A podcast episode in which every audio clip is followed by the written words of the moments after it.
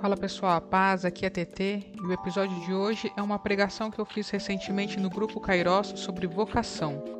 Vocação à santidade, vocação enquanto estado de vida, vocação profissional e algumas dicas do Papa Francisco sobre isso. Espero que vocês gostem. O tema, como tá aí, né? Sou chamado a. O Pedro ele tentou me falar um monte de coisa que era para estar tá dentro dessa live, e eu falei, em vez de a gente conseguir botar isso em um tema, nós não vamos conseguir.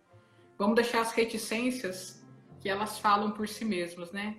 Assim, sou chamado a, cada um tem um chamado, a cada um Deus chama de um modo, em um momento, para uma missão específica.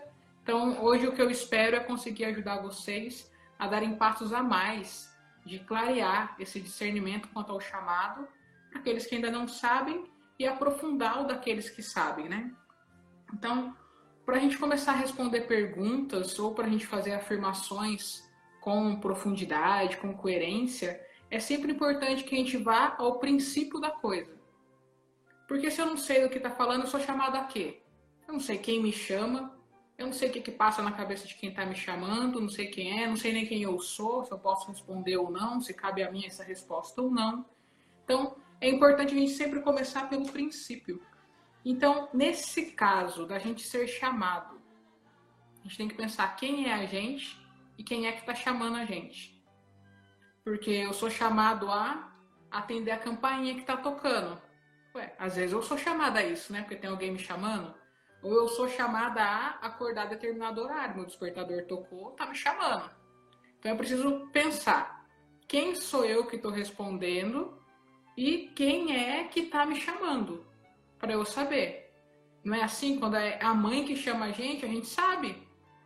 Se minha mãe me chama de T, tá tranquilo, tá favorável. Sobretudo quando era mais nova, né? Na hora que falava Maria Tereza, você fala, eita que a casa caiu. Já era. Tenho certeza que a Lair gastou muito Pedro Henrique na vida dela. Pedro Henrique, já era. Hum, você sabe quem tá te chamando, o jeito que chama, aqui ele tá te chamando. Então, primeira coisa a gente saber quem nos chama, no caso da vocação que a gente está trabalhando hoje, quem é? É Deus. Quem é Deus? Quando ele nos criou, ele nos criou para quê? Nossa, eu tô achando legal que eu acho que gente que é de fora do Brasil tá entendendo, né? Porque riu ha ha ha ha ha com J. Muito bem, muito bem. Sou contenta. É, então, assim, quem é que nos chama? Deus nos chama. E no princípio, aí está a chave de tudo. No princípio, o que Deus quis de nós, o que Ele pensou para nós, qual era o plano de Deus para cada um de nós e para nós enquanto humanidade. Então, se a gente pega no princípio, é o livro do Gênesis. No hebraico chama, né, é, a palavra hebraica que diz Gênesis é justamente isso, no princípio, a gênese da coisa toda. Tem dois relatos da criação, então, só uma dica rápida: não dá para a gente ler a Bíblia com fundamentalismo, de achar que Deus criou do jeito que está escrito lá, porque tem dois relatos da criação. O importante lá é a gente ver o quê? Que Deus nos criou do nada. Não existia nada, só existia Deus. Deus começou a. Criou o mundo. Primeiro dia, segundo dia, tudo em seguida. Se começou pelo céu, é, pelo firmamento, pelo mar, se ele começou fazendo do barro. Isso não vem ao caso. O que vem ao caso é que não tinha nada, só tinha Deus, e ele resolveu começar a criar as coisas. E ele foi ordenando tudo que era caos, botando a, a criação de um modo ordenado, com princípio e fim, com lógica na coisa. Então ele foi criando tudo e quando ele viu que estava tudo, ó, belezinha, o que, que ele falou? Agora sim, o mundo está preparado. Eu vou criar algo que eu possa amar, e amar como filho, porque eu quero fazê-los imagem e semelhança do filho. E vou criar em liberdade, porque na liberdade existe amor. Então eles vão poder também me amar. Ele não nos criou como criou os animais, como criou os minerais ou as outras coisas. Ele nos criou a imagem e semelhança do filho. E na liberdade para que nós pudéssemos amar. Alguém que não tem liberdade não ama, porque é uma obrigação. E o amor precisa ser livre para que de fato seja amor. Por isso Deus nos deu liberdade. Então ele nos criou a imagem e semelhança do Filho em liberdade para a gente viver com ele uma experiência de amor. Uma outra coisa que Deus fez logo ao nos criar foi o quê? Colocar o ser humano para dominar sobre a terra, para governar a obra da criação, para ser um colaborador dele, cuidando daquilo que ele tinha criado. Então ele falou: olha, tá aí os animais, estão aí as plantas, tá aí toda a natureza. Agora, como a cereja do bolo da criação, eu coloco o ser humano, o homem e a mulher. E vocês aí, ó, homem e mulher, cuidem de tudo dominem sobre tudo, usem da criação de modo logicamente responsável, zelando por ela, mas em favor de vocês. Não é para que vocês é, sejam estejam a serviço da criação, mas é justamente para que vocês se sirvam da criação. É o meu presentinho para vocês. Ó, tá aí o mundo criado todinho para vocês. Então, quando Deus nos criou, ele nos criou dessa forma. Então é importante que a gente pense a que Deus nos chama? Pensa o seguinte, Gênesis 1 e 2, né, na criação, no 3, o pecado entra no mundo. Se a gente pegar um pouco antes do pecado entrar no mundo, como era a relação de Deus com o ser humano? Vocês já pararam para pensar? Deus ia ao jardim do Éden passear para encontrar Adão e Eva, estar com eles, conversar, estar tá junto, saber como tinha sido o dia. Olha que Deus amoroso. Um Deus que vai ao encontro da criatura amada dele, para manifestar amor, para ser amado. Então, nosso Deus é um Deus de comunhão, é um Deus de presença, é um Deus que quer estar junto conosco. Isso é nosso Deus. Para isso e assim nós fomos criados. Então, antes de tentar discernir, pensar em qualquer outra coisa, é preciso que a gente tenha clareza nisso. Senão a gente vai buscar pensar quem é que está me chamando. É um carrasco, não quero nem responder.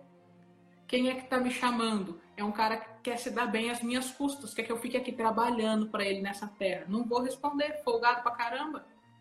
Agora, se eu sei que quem está me chamando é um Deus que tudo pode, é um Deus que me ama, é um Deus que se faz presente na minha vida, é um Deus que vem ao meu encontro, eu falo, ouvi a tua voz, por isso estou aqui, senti o teu chamado, então me decidi.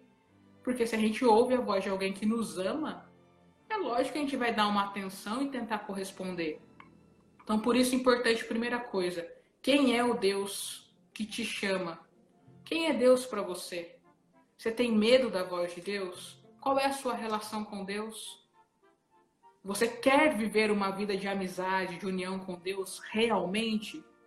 Ou você vai nas coisas por medo? Nossa, se eu não for, né, ainda vai dar desgraça na minha vida e vai, sei lá, brigar comigo, me castigar, então tô aqui. Isso influencia muito o nosso modo de responder à nossa vocação.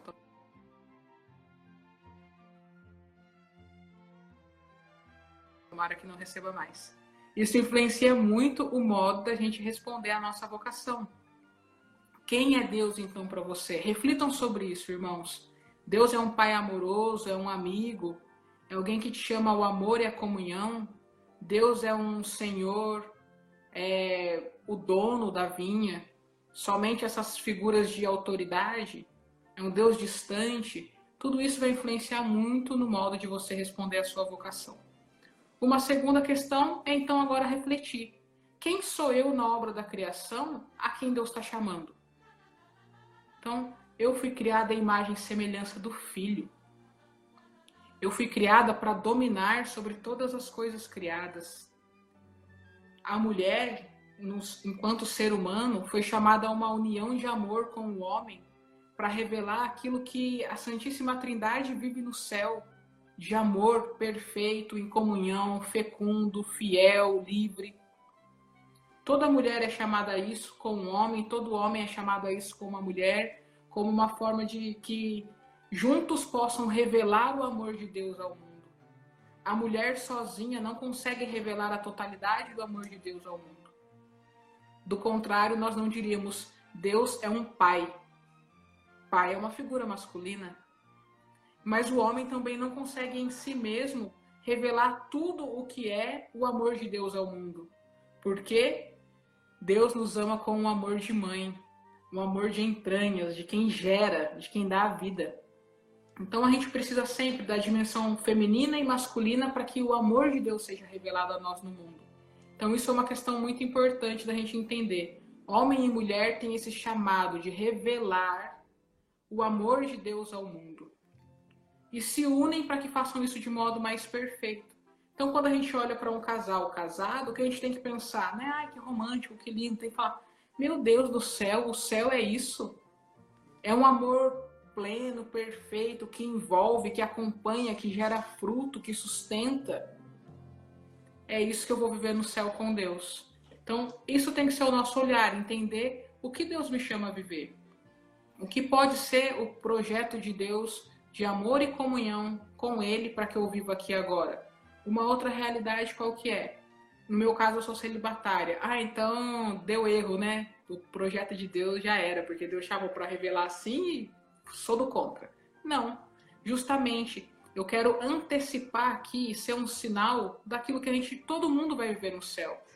Ainda que aqui na terra vivam o matrimônio, é importante que homem e mulher se lembrem que no céu o esposo é Jesus e nós seremos desposados por ele.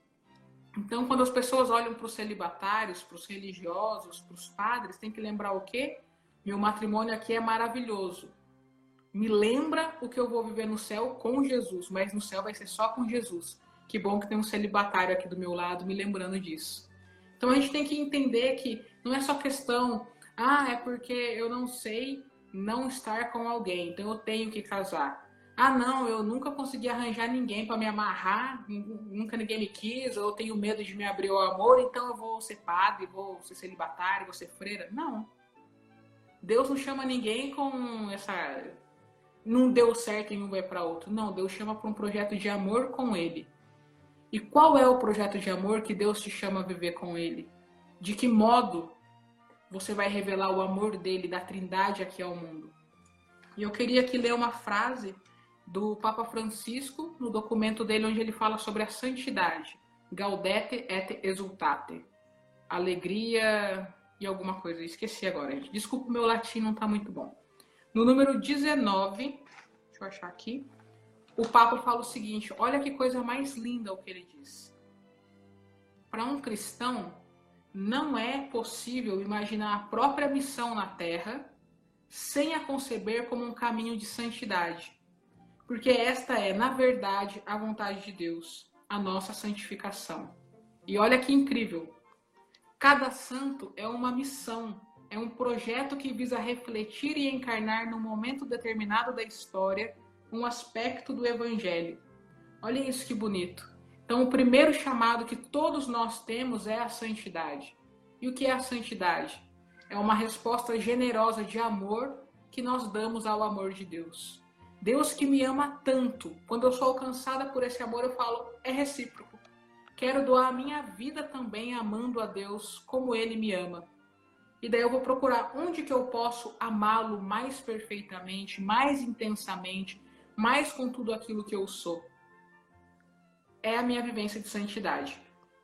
E daí, olha isso aqui que o Papa falou, que coisa mais linda, né? Cada santo é uma missão. Eu sei que o grupo Kairos tem um grande DNA missioneiro.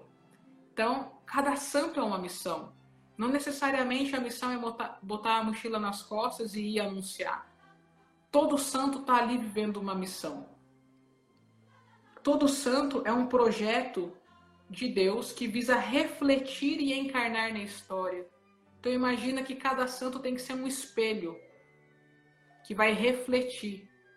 Ou tem que ser algo que encarne, né? que assuma aquela história nele ali e encarne aí nessa história um aspecto do evangelho a gente não vai conseguir viver o evangelho inteiro. A gente não é Jesus. Jesus é a palavra encarnada. Nós somos apenas imagem e semelhança quando a gente se esforça, porque às vezes a gente meio que mais é dessemelhança de Jesus, né? Pelo pecado e tudo mais. Mas quando a gente se esforça, a gente vive essa semelhança. Então, aí está o nosso chamado, então. Encarnar e refletir um aspecto do Evangelho a gente não vai conseguir refletir e encarnar tudo. Na sua história, aí ele, o Papa diz, né? Num momento determinado da história. Eu sou muito devota de Dom Bosco, muito. Mas eu não posso querer hoje viver o que Dom Bosco viveu do modo como ele viveu. Um, ele era homem. Dois, ele era padre. Três, ele estava na Itália. Quatro, ele viveu no século XIX. Cinco, eu não sou ele. Porque ainda que a gente fosse irmão, morasse na mesma casa, né? Cada um é um. Então, o que eu preciso fazer? Entender e olhar para a minha história de vida, para o momento histórico que a gente está vivendo. Pandemia de Covid-19 no meu caso, em São João da Boa Vista, da maioria aí em São José dos Campos, de outros hermanos América Latina, onde eu tô hoje, nesse momento histórico, Deus me chama a encarnar e refletir o Evangelho, pelo menos em um aspecto. Esse é o chamado que é para todos nós, o chamado à santidade, que se manifesta então dessa forma, quando eu reflito o Evangelho na minha realidade, quando eu encarno ele na minha realidade. Agora, existem muitos modos do evangelho ser refletido, existem muitos modos do evangelho ser encarnado, porque o evangelho é a plenitude da revelação. E nenhum de nós vai conseguir manifestar a plenitude da revelação, só Jesus. Então, o meu modo de refletir e encarnar o evangelho é diferente do do Pedro. E muito diferente em alguns casos, né, Pedrezeira? Mas é isso aí, nós estamos juntos na missão, é nós, missão Vila Ema, cada um de um jeito, buscando ser a plenitude daquilo que Deus nos fez. E tá certo, e é isso aí mesmo. Assim que deve ser. Então a gente tem que sempre ter isso em mente. Ainda que a gente seja iluminado por outros santos, pelo exemplo de vida deles, pelas obras que eles deixaram escritas, o hoje na história, o vamos ver, é onde eu tô. É do jeito que eu sou. E onde eu tô e como eu sou, eu dar uma resposta generosa de amor a Deus. Eu fazer as minhas escolhas não baseadas no meu umbigo, mas fazer as minhas escolhas baseadas no projeto amoroso de Deus, que quer viver em comunhão comigo e quer que eu ajude a governar toda a obra criada e me quer sempre mais, então, aqui nesse contexto de agora, revelando o evangelho dele para outros, sendo luz no mundo também. Então é viver a comunhão dominar sobre as coisas né, criadas e poder testemunhar o amor dele para outros. Então, essa é a nossa base. A partir disso, então, é que a gente pode começar a pensar em uma realidade de discernimento vocacional e a vocação de um modo mais específico. Daí eu quero pegar aqui outro documento que o Papa Francisco escreveu recentemente, e que é sensacional, assim, gente. Ele escreveu para os jovens, né? Não sei quem já leu, quem conhece ou não. Depois do Sínodo dos Jovens, ele escreveu uma exortação apostólica que chama Christus Vivit, que quer dizer Cristo vive.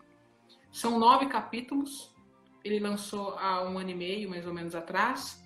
E o capítulo 8 e o capítulo 9 falam a respeito da vocação e do discernimento vocacional.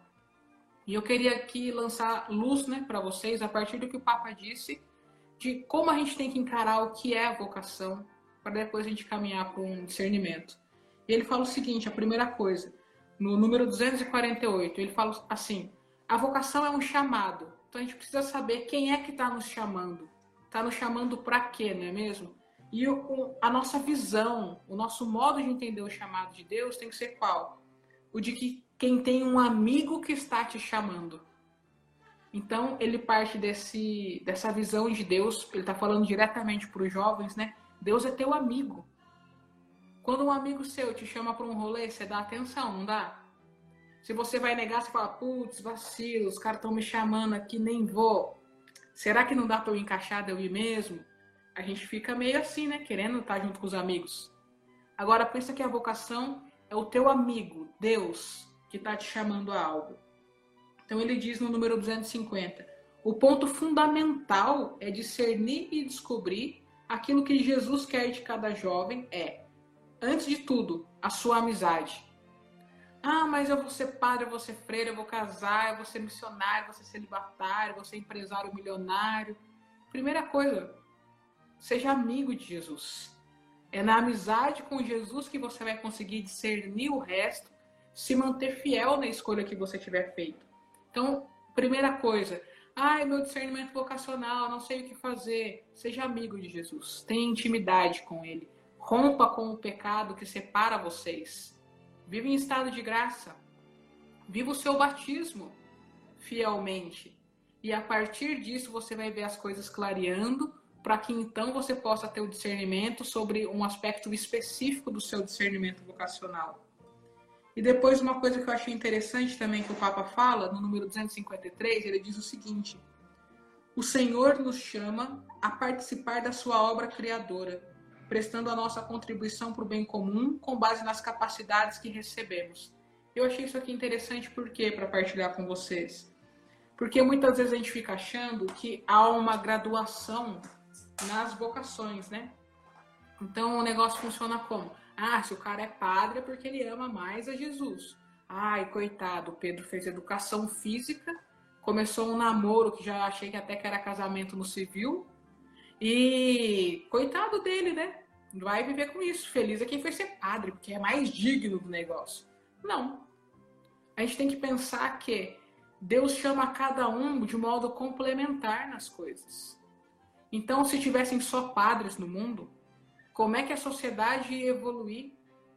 Quem é que ia cuidar da saúde das pessoas, da educação das pessoas, do desenvolvimento técnico das, pessoas, das pessoas para o desenvolvimento do mundo? Quem que ia cuidar da alimentação, de tantas coisas? Então, o que a gente vê aqui que o Papa disse é o quê? Deus nos chama para colaborar com Ele no cuidado e desenvolvimento da obra da criação. Por isso a vocação familiar e a vocação profissional, como que você ganha a vida, como que você edifica o mundo, é também importante. A gente não deve ter preocupação somente com a dimensão espiritual, religiosa da nossa vocação. Ah, já discerni, vou casar, acabei, parei de pensar em vocação. Não. A minha vocação tem que ser como é que eu me coloco no mundo para colaborar com o cuidado da criação, para que a criação toda glorifique a Deus e sirva ao homem. Então, a sua profissão tem que ser o quê? Um modo como você exerce essa corresponsabilidade na obra da criação. E eu sei, gente, nós estamos no Brasil, né? Não dá para ficar escolhendo emprego. Ah, eu quero ajudar Deus na obra da criação. Hum, ah, mercado de trabalho, não dá, é correria. Não estou dizendo tanto e só para as nossas escolhas nesse sentido, mas para que você entenda que o trabalho que você tem é um modo de você viver essa vocação de colaborar com o mundo. E estando no mundo, nós que somos leigos, somos chamados a ser sal e luz, fermento na massa.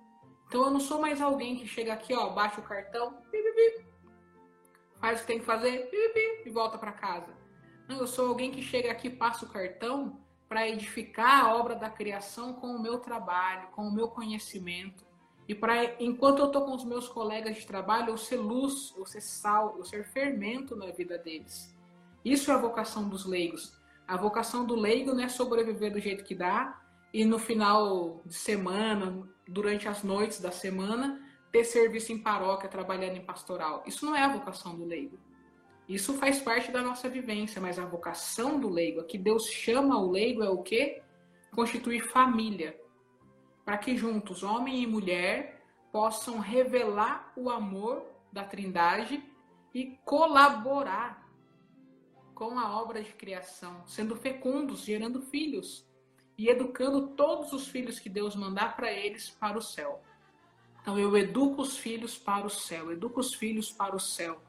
Essa é a missão de um matrimônio. E cada leigo inserido nas realidades de trabalho e de estudo tem que ser o quê? Sal, luz e fermento. Fazer a diferença. É isso que o Papa falou na Gaudete de Exultate. Refletir e encarnar o evangelho naquela situação específica. Essa é a nossa missão de leigos. Agora, para que nós tenhamos o sustento da vida sacramental, é necessário que existam sacerdotes. Como é que um leigo vai ser santo sem a reconciliação com Deus, sem a comunhão eucarística? Não vai dar, não vai ter força. Então nós temos necessidade desses homens que aceitam o desafio, a missão de se configurarem a Cristo, sumo sacerdote, eterno sacerdote, e que fazem da própria vida um sacrifício de amor a Deus e unido a Deus um sacrifício de amor ao próximo. Então, uma vida de doação, de doação, de doação. Essa é a vocação sacerdotal. Edificar o mundo desta forma, na vivência mais semelhante a de Cristo, bom pastor, e dando sustento, literalmente, né, o alimento para a alma dos fiéis. E existe também a vocação religiosa, que é semelhante ao que eu disse da vocação celibatária, né? De já viver nesta terra o desposamento com o Cristo, que será o noivo e o esposo de todos nós durante toda a eternidade. E revelar assim esse desejo de que o outro se lembre que o céu é para todos nós. E de renunciando a ter uma família, poder então se doar mais aos outros. Uma pessoa que é celibatária, que é religiosa, por não ter o compromisso com um esposo ou uma esposa, por não ter a responsabilidade de educar filhos próprios, né, biológicos, ela pode se doar de um modo diferente mais intenso à missão. Então, por isso, o doar-se é mais intenso para todos. Por outro lado, os religiosos que são de clausura são o pulmão espiritual para todos nós. A gente tem que ir se virando, né, gente? Vai, ó, anel de terço, vai rezando, reza uma jaculatória ou outra, faz adoração passando na porta da igreja, né? Começa na esquina da igreja, faz o sinal da cruz, vai andando, ô Jesus, eu estou passando aqui correndo e pegar o ônibus. Amém, rezei. Mas quem está fazendo a outra parte é o nosso pulmão espiritual, que são os religiosos de clausura, uma vida dedicada à oração. Então, eu estou falando tudo isso para que a gente veja a beleza, a riqueza, a complementariedade das vocações. Não tem vocação maior ou menor, melhor ou pior. O que existe é o modo como Deus te convida a colaborar com o cuidado da criação e a revelar o amor dele ao mundo, ser luz no mundo, ser sal da terra. E dessa forma, se doando, sendo luz, o que vai acontecer? Cada vez mais você vai viver a sua imagem e semelhança de Jesus. Porque a vida de Jesus foi uma vida de vir e revelar o amor do Pai. E revelar ao mundo aquilo que vai ser o céu, quanto o reino de Deus é para nós e nós devemos buscar viver e aqui aquilo que já será lá ele, né? Então a gente tem que ter essa visão sobre a nossa vocação.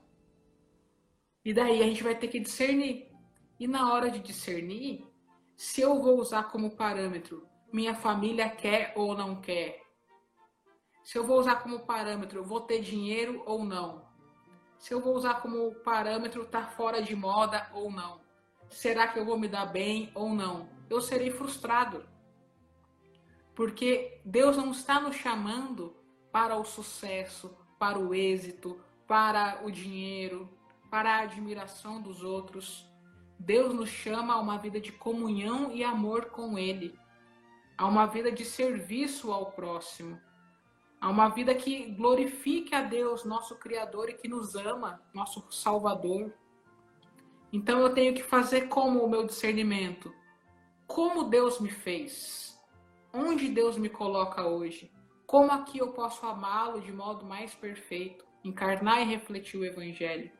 Me lembrei agora, muita gente é devota de Santa Giana Beretta Mola, né? Médica, mãe, e talvez nem todos saibam, mas antes dela namorar aquele que foi o esposo dela, o Pietro, ela queria ter vindo ser missionária no Brasil. É nós Giana, hein? E o irmão dela já era religioso, frei, capuchinho, missionário no norte do nosso país.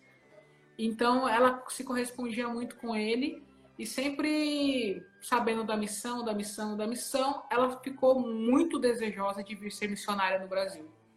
E daí ela foi conversar com o diretor espiritual dela e também com o bispo dela. E eles falaram assim: Giana, a sua saúde não vai aguentar a missão no norte do Brasil. Você que vai sair do norte da Itália, que é o clima totalmente diferente, né? A região lá de Milão, neve, frio pra caramba, para ir pro Pará, pro Maranhão, você não vai aguentar. Mas ela já estava estudando português já para poder vir para a missão. E daí ela querendo vir, e eles falaram: quando Deus chama uma pessoa a algo, ele dá condição para que a pessoa corresponda. Se ele não está te dando condição de corresponder a ser missionária no Brasil, ele não te quer missionária no Brasil. Fica quieta aqui, casa, constitui uma família. Essa é a sua missão. Gente, olha que sensacional. a mulher, depois de um pouquinho disso aí, conheceu o Pietro numa festa de ordenação sacerdotal. Começaram a namorar, logo noivaram, se casaram, tiveram quatro filhos. Ela faleceu, logicamente, né? Uma santa, então faleceu. Mas ela faleceu em decorrência ali, logo em seguida que a filha mais nova dela nasceu, né? Porque ela estava doente. E é uma santa mãe médica, hoje inspiração para tantas mulheres. Poderia ter sido turrona, né? E ter vindo aqui para o Brasil ser missionária e se distanciar assim do projeto de Deus para ela. Mas porque ela entendeu o conselho do diretor espiritual e do bispo de que a missão se dá conforme Deus nos permite, não é conforme a gente quer e acha bonito. Hoje nós podemos dizer Santa Giana Beretamola, rogai por nós. Mãe de família, médica, então uma profissional, né? Médica, rogai por nós. Uma esposa, rogai por nós. Seria muito diferente se ela tivesse sido turrona. Então, cada um de nós, quando for discernir a própria vocação, repensar as nossas escolhas, a gente tem que partir do amor de Deus, do revelar Deus ao mundo e se a gente tem condição de abraçar aquilo.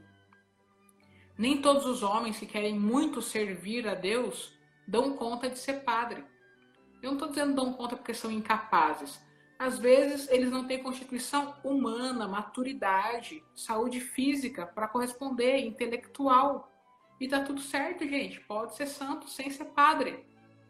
Pode ser celibatário, pode ser religioso, pode ser um pai de família. E tá tudo certo. O céu é para todos nós. Se Deus fez cada um de nós, ele colocou em todos nós a potência da santidade, a capacidade para nós sermos santos. Então a gente não precisa ficar se pegando nos outros modelos de santidade. É como eu sou. Qual é a minha melhor resposta de amor a Deus? Como que eu posso chegar ao máximo do que eu sou, segundo o coração de Deus, que me fez para o amor, para a comunhão, para corresponder e colaborar aqui com a obra dele de criação, para revelá-lo ao mundo. Então, eu sou chamado a ao amor de Deus, a encarnar e refletir o evangelho nesta terra. E isso pode se dar no celibato, no matrimônio, na vida religiosa, na vida sacerdotal. Isso deve se dar também nas escolhas profissionais dos leigos. E é isso que nós somos chamados. É isso que eu queria falar com vocês. Eu vou colocar o Pedrezeiro aqui de volta para ver se ele quer encerrar algo. Não sei se alguém quer alguma, tem algo a comentar. Eu não fiquei lendo os comentários aqui enquanto eu falava, senão eu ia me distrair, não ia dar tempo. É, tem o Zoom daqui a pouco também para partilha, né? Então não sei se ninguém vai falar nada aqui para falar lá, mas de qualquer forma, é isso que eu queria dizer para vocês. E só enquanto o Pedro não entra aí, vocês devem ter visto que no começo, né? Vou virar a câmera aqui de novo, ver se eu consigo certinho. Eu coloquei.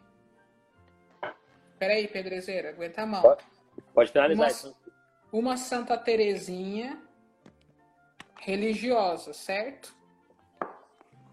E daí o outro santo que eu achei do tamanho meio dela é um São Peregrino, religioso, então padre aqui. E coloquei atrás o quadro do Luigi e da Maria Beltrame Patroque. Ele, um advogado, ela, uma escritora. Pais de família, com quatro filhos, apaixonados um pelo outro, com tudo aquilo que a gente está acostumado a ver os casais viverem, né? De busca de comunhão, de estar junto, a parte romântica da vida, os desafios, a companhia, a educação dos filhos, o morarem junto com os pais e os avós dela, toda essa vida familiar. E esses aí foram, são o primeiro casal da história da igreja a ter sido beatificado juntos. Depois deles veio os, é, o casal Martã, né, os pais de Santa Terezinha. Mas eles foram os primeiros. Se a gente for pegar para ver a vida, totalmente leiga. Então, na hora que eu comecei, eu coloquei aqui, né, a imagem deles para não ficar eu à toa aqui, esperando hum. começar. Mas é o quê? É, os, são os religiosos, celibatários e os casais, todos chamados à santidade ele na sociedade como um advogado de alto escalão do governo italiano, ela é escritora, e se a gente for pegar assim tantos outros santos profissionais em diversas áreas, cada um refletindo e encarnando o evangelho na situação em que estava. Então, isso que é o recado maior que eu queria deixar para vocês. Vai que é tua pedrezeira. Amém, TT. Quantos, quantos minutinhos temos aí? É 11 e meio. Ah, não, tá tranquilo então. Para fechar esse tema, TT, acho que é muito interessante a gente comentar também.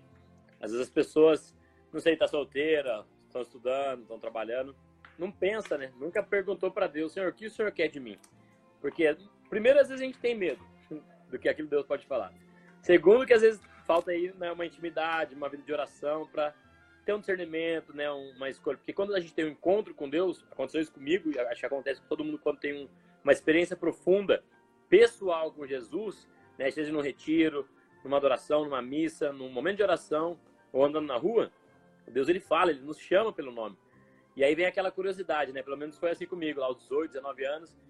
Eu tava fazendo educação física, terceiro ano. Nossa, eu quero ser missionário, eu quero jogar tudo, eu quero discernir minha vocação pensava que ia ser padre e realmente estava aberto aquilo que Deus queria de mim.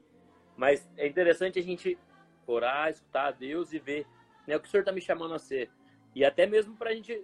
A Tete brincou que eu estou namorando agora, mas o namoro, ele é uma preparação. Mas o seu namoro é sério, né? Eu que é claro, o seu namoro. Ah, então é tá um bom. namoro para um casamento, glória a Deus. Estamos aí Aleluia, apenas um mês e meio de namoro, mas é isso que a gente quer. Então, assim, eu acho que é muito importante, gente, seja você que está solteiro, está namorando, não importa, você que já é casado, está escutando essa live, a vocação, né, seja ela profissional, viver a, a santidade dentro da sua vocação profissional, viver a vocação como filho, como pai, como esposo, né? Então, todas as áreas da nossa vida é muito importante entregar para Deus. Né? Então, esse chamado à santidade é para todos, né? A igreja fala que somos chamados a ser discípulos em missão. Então, para a gente poder dar um bom testemunho, responder a Deus, fazer algo bom para a sociedade, nós temos que entender aquilo que Deus quer de nós. Né? E hoje eu vejo que a minha vocação como professor não é só realmente ensinar algo técnico né, de educação física, de, é, sei lá, esportes, mas é também transmitir o amor de Deus, transmitir a paz, transmitir a alegria através da minha profissão. Então acho que isso é interessante. Às vezes as pessoas ficam nessas dúvidas, né? Existenciais. Para que, eu vim nesse mundo? O que, que Deus está me chamando? O que, que eu quero fazer? Por que, que eu não sou feliz? Ai, meu Deus. Ora, irmão, ora, reza, Deus vai te dar direção, né, no seu trabalho, na sua família, na sua vocação.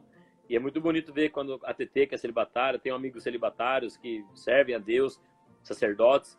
Como é bonito ver quando uma pessoa específica, né, de realmente entregar, porque todos temos o desejo, né, de ser pai, ou a grande maioria das pessoas, né, de formar uma família, constituir uma família, né, pai, É algo mãe. natural, né? Deus criou Exatamente. homem e mulher para isso. Quem não faz Deus... isso está renunciando.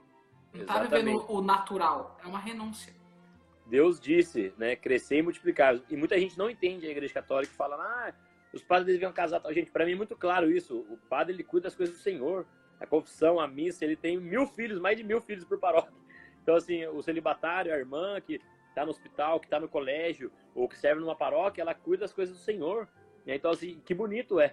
Né? A igreja católica, ela tem uma grande... Assim, gente, eu fui para Angola em missão, e é muito louco você ver assim o que os padres fazem lá, as irmãs consagradas. Eles estão mais de 20 anos lá, chegaram lá na época da guerra. Então, tô falando onde que eu fui. Mas em todo mundo, né? A Igreja Católica, vamos tirar aqui a parte religiosa, é a maior instituição né, de caridade do mundo, né? É, é onde é mais ajuda no Brasil e no mundo afora. Né? Então, realmente, Deus nos chama a ser missionários. Né? Agora, ser dentro do nosso trabalho, da nossa família, como consagrado, cabe a cada um escutar o Senhor e discernir isso daí encarnar e refletir um aspecto do evangelho no seu momento histórico onde você está. Essa é a missão, né? Muito bom. E aí depois tá me manda, me manda essa frase que eu quero colocar depois no nosso Instagram, tá bom? Eu não decorei tudo não. Muito bom. Qualquer dúvida, comentário ou sugestão, me manda por direct lá no Insta, FSTT. E se você quiser ter acesso a mais conteúdo tipo esse, acesse o site fstt.net. E nós seguimos juntos verso lauto.